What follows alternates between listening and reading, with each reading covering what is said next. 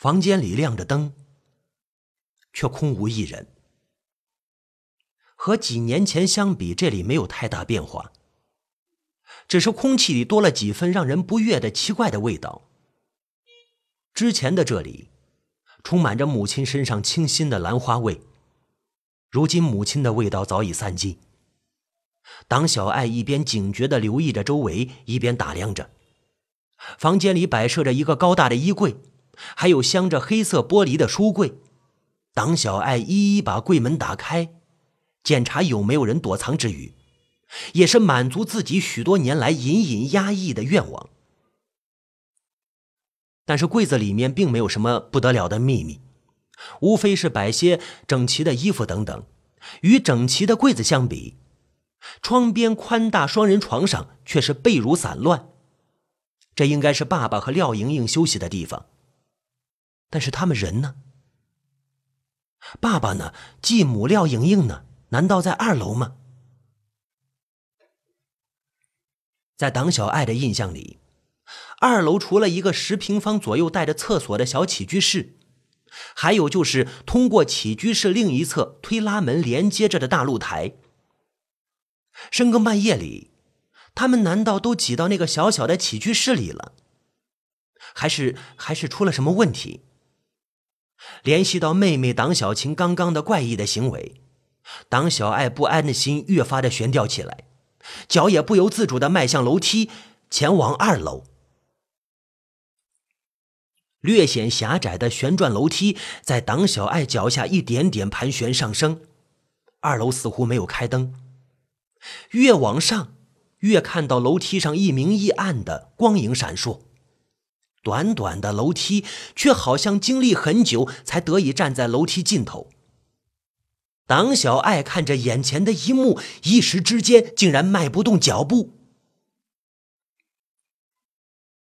背对着起居室大门的三人沙发上，通过靠背依稀看得到上面坐着几个人，正端端正正的观看着沙发对面墙壁上的电视。电视里播放着一部不知道什么名字的电视剧，女主角正在声泪俱下的对着男主角说着什么，嘴巴一张一合。但是党小爱却听不到他说什么。电视一点声响也没有发出，一点声响也没有发出。但是即便如此，沙发上的人依然看得津津有味，一动不动，非常投入，似乎根本就没有察觉到这个房间的不速之客。嗯嗯，党小爱轻轻的咳嗽了一声，想告诉他们自己的存在，换来的依然还是无声的沉默。这种感觉换在其他地方，也许可以说是难堪，但是在党小爱当下，却只觉得太过于怪诞的诡异。这种默剧一般的场景，让一个词迅速扫过他的脑袋：死人。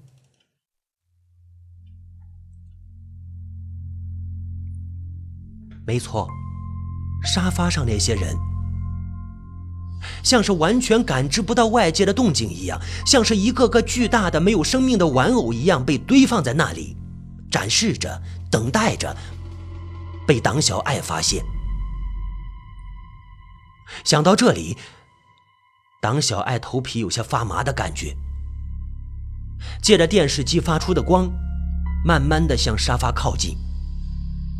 当然，他的嘴里还在试探着：“你们怎么看电视都不开声音啊？都听不到电视讲什么？是不是电视坏了？怎么不去客厅看啊？我是想过来问问你。”不，呃，绕到沙发前面的党小爱眼睛突然不可思议的睁得极大，原本要说出的话卡在喉咙里，变成了含糊不清的咕哝。他极力的克制着，克制着自己不被眼前的一幕惊吓到尖叫出声。电视剧屏幕的光照在沙发上，三人的座椅整整齐齐坐着五个人，最左边是抱着洋娃娃的小晴，坐在中间搂着小晴肩膀的父亲，父亲旁边是抱着小男孩的廖莹莹，和被挤在最右边的双手整齐放在腿上的廖美妍。他们生硬地靠在沙发上，神态平静，闭着眼睛，脸上是忽明忽暗的光影。党小爱壮着胆子，屏住呼吸，上前弯着腰，摸了摸小晴抱着洋娃娃的胳膊，皮肤上尚有余温。党小爱刚刚在心里欣喜了一下，以为是自己多虑了，不料松懈了的神经让手上动作不由得加大几分，碰落了妹妹党小晴怀里的洋娃娃。在洋娃娃滚落在地上的同时，小晴也软软的歪了下来，僵硬的身体落在党小爱的怀里。这时候，党小爱终于可以肯定，自个儿的妹妹。一个小时前还在自己面前吵闹着要给自己丝丝恐惧的那个人，已经没有了活人的气息。他们死了。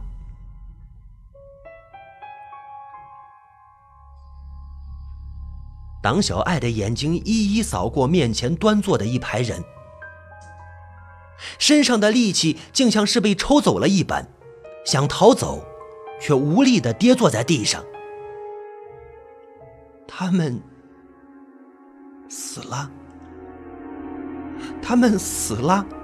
这个想法在脑袋里成型的那一瞬间，党小爱以为自己应该有恐惧感，应该尖叫，应该跑下楼，应该报警，应该应该做的事情很多。但是此刻，他只是木木的瘫软在地板上，动弹不得。党小爱以为自己身体的异样来源于突然的惊吓，所以强迫自己安定神经，努力地动一动身子想站起来，却发现肌肉还是软绵绵的，支撑不起身体的重量。这，这下子党小爱才真的慌了起来，再次想发力站起身来，却仅仅在地板上挪动了几寸的位置而已。这是怎么了？身体是怎么了？党小爱的呼吸不由得粗重起来，动作也越发的急躁。但是这同样也没有给他自己带来任何有利的效果，反而是越加显得疲惫。怎么会这样？我是怎么了？党小爱自言自语，突然想到妹妹党小晴之前说的话和那根断指。难道是妈妈？妈妈，是你吗？妈，你在吗？为什么会这样啊？为什么会这样啊？我是你的女儿，小青也是你的女儿。妈妈，为什么会这样啊？为什么？一个怪异的冷笑声响起，止住了党小爱惊惧的声音。你母亲还真悲哀啊，竟然被自己的女儿怀疑。你真以为是他做的一切啊，党小爱？随着声音，一个身影动了动，从沙发上站起，直直的在党小爱面前居高临下。还以为你蛮聪明，没想到这么蠢。说完，两团棉球被扔在地上，那身影的主人随即舒服的舒了口气。党小爱啊，你说，你怎么就那么执着于那些门呢？党小爱费力的仰起头，电视机的光亮在廖美妍的瞳孔里一闪一灭。你知道吗？要不是你去挨个开那些该死的门，你可爱的妹妹就不会死了。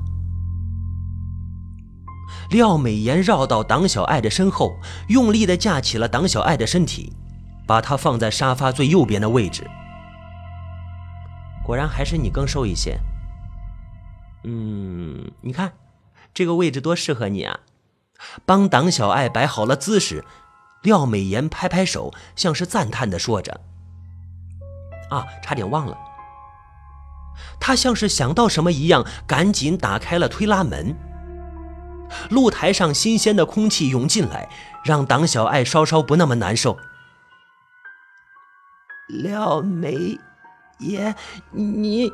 党小爱张张嘴，才发现舌头好像不大听自己使唤一样，蜷缩成一团，吐不出字来。别折腾自己了，我知道你想问什么。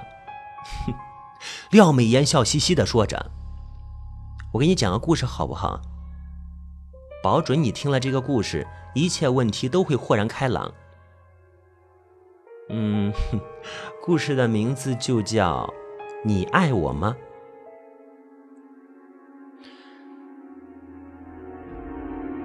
有一个小女孩，从懂事的时候就开始知道自己与别人不同。她没有父亲，而那些院子里的碎嘴女人们总是在她身后窃窃私语，说她是狐狸精的女儿。女人们嘴里的狐狸精，自然是小女孩的母亲，年轻又妖媚的女人。她眼睛里总有些让男人魂不守舍的东西。小女孩呢，不敢问母亲自己的父亲在哪里。她只是默默的祈祷着母亲不要，不要也这么一声不吭的离开自己。渐渐的，那小女孩长大了，从旁人口中也听到一些这样的那样的传闻。母亲也曾是没有爸爸妈妈的孩子。母亲十七岁的时候就生下她，没人知道她的爸爸是谁。母亲和很多男人都有暧昧。年少的小女孩也曾经与那些侮辱母亲的人吵过打过，但最后换来的却往往是母亲的一顿教训。母亲就是这样。对外人的表情永远是笑嘻嘻的，不管那些人对自己心怀不轨或者是几近鄙夷，母亲总是笑嘻嘻的；而对小女孩，却永远都是冷着一张脸，没有丝毫的温度。渐渐的，小女孩懂了，母亲不爱她，是因为对父亲的恨，她是母亲的包袱。是母亲从十七岁就背在身上的包袱。也许在母亲看来，养着她，给她一碗饭吃，已经算是最好的恩赐了。这个小女孩，就是廖美妍。后来呢，母亲遇到一个男人，也许是真的爱，也许是意识到自己已经青春不在，对这个男人。母亲付出了全部。这个男人的老婆在生产的时候死了，之后母亲便以女主人的身份来到男人家里一起生活。男人的房子很大，大的让廖美妍有些惊讶，但是她很不喜欢男人的两个女儿们，也许是羡慕吧，他们能获得那么多年的父爱。再后来呢，母亲执着的为男人生下了一个男孩。他们就像真正的一家四口那样生活在一起。廖美妍住在卧室二楼，母亲和男人带着小弟弟睡在卧室一楼。而男人的另外两个女儿就像童话故事里被放逐的公主，活在他们自己的小天地里，除了吃饭，几乎很难碰面。虽然母亲对廖美妍依然不怎么亲热，但是廖美妍却觉得已经足够幸福了。至少她是有父母的孩子，至少她能比别人幸福点。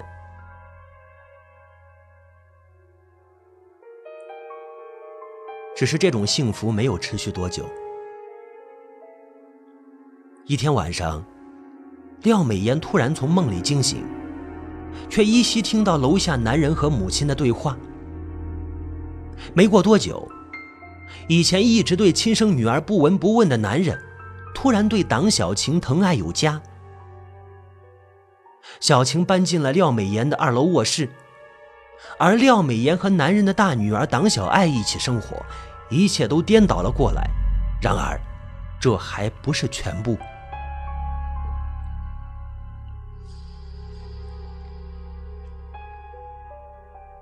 那天半夜，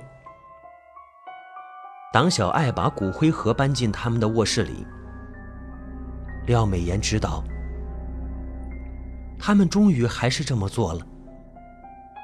那天晚上，廖美妍听到男人在和母亲计划着如何不着痕迹地弄死他们，他和党小爱，这看似并没有多大关联的两个人，却是他们最大的心患。原来，男人是母亲的初恋，原本可以幸福生活的两人，却因为母亲一次酒后失行，怀了别人的孩子而破碎。那男人呢，则和一个贤淑的女人结婚，却不料结婚多年之后才知道，原来自己的女儿并不是亲生的。多么讽刺的组合啊！所以男人的前妻才会拼了命的也要再为他生一个孩子，所以母亲才会那么执着的要了弟弟，只是为了赎罪吧？违纪所谓的爱吗？而廖美妍和党小爱，现在都是名副其实的局外人。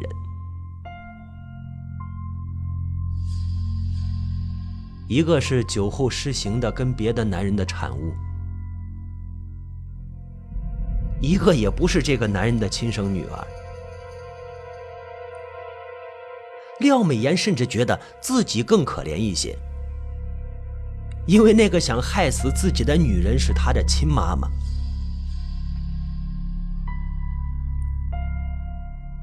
男人和母亲计划着利用什么都不懂、稚气的党小晴在家里散播恐怖气氛，什么有鬼，什么昆曲，什么骨灰盒，什么鬼魂现身，不过都是音响投影加上之前潜移默化给小孩子灌输的一些东西的综合结果。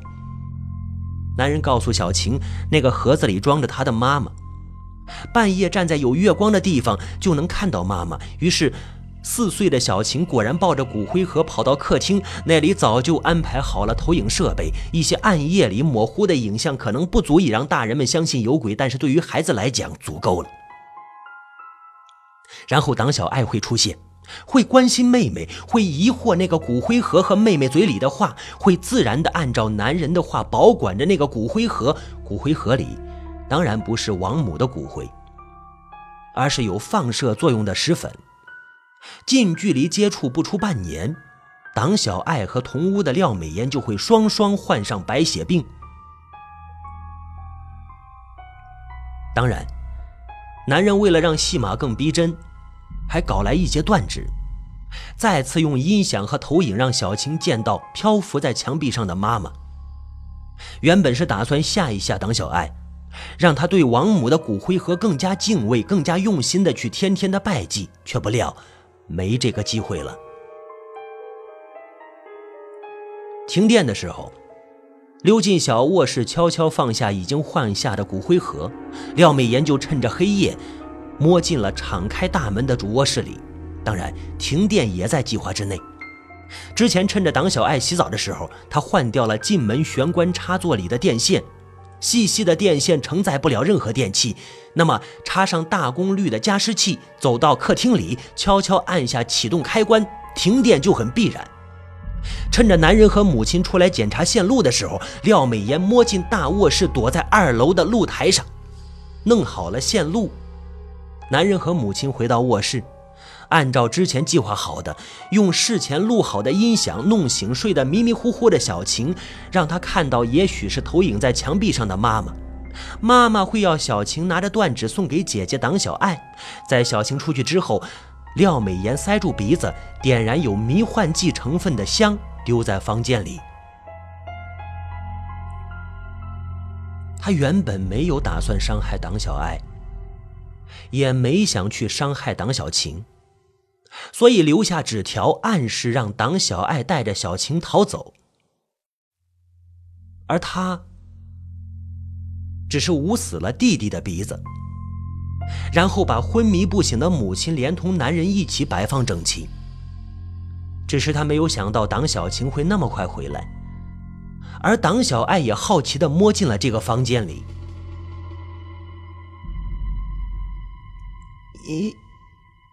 你是报仇吗？报仇！听完这个故事，党小爱吃力的问着：“报仇？我有什么仇需要报啊？廖美妍仔细的摆弄着父亲的身体姿势。他们又没有真的杀了我，不是吗？要报仇也是你才对。这个男人杀死了你的母亲，你目睹了一切，然后你伺机报复。你，你为什么这么做？即使你恨他们，为什么伤害小青？为什么？你自己不也在心里嫉妒小青吗？你确定你就那么心甘情愿的看着他享受着幸福和父亲的疼爱吗？你确定？廖美妍扯着嘴巴，露出了一点嘲讽的味道。再说。我原本也没办法伤害小青，要不是你在一楼磨磨唧唧，有的是时间救她。要怪，只能怪你。你这个变态！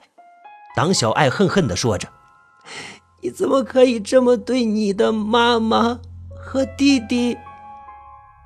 我变态吗？你还要感谢我的变态。”我用千兆最大限度的隔离了辐射。我把那个玩意儿扔掉，又买来一个替代品。我提醒你赶紧离开，你非但没感谢我，还骂我。在这个疯狂的世界里，如果想生存，就需要比他更疯狂。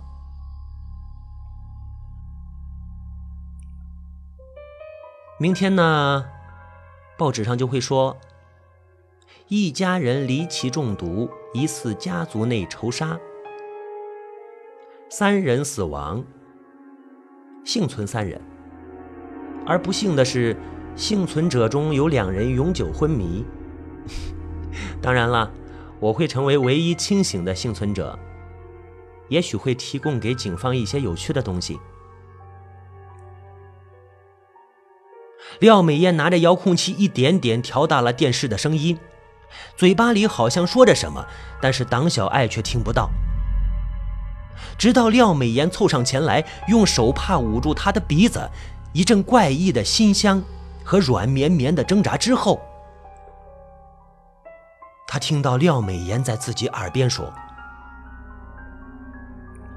没有了你们，我们就是幸福的一家人。”即使他们已经不会动，不会说话，我也有了自己的爸爸妈妈。我爱他们。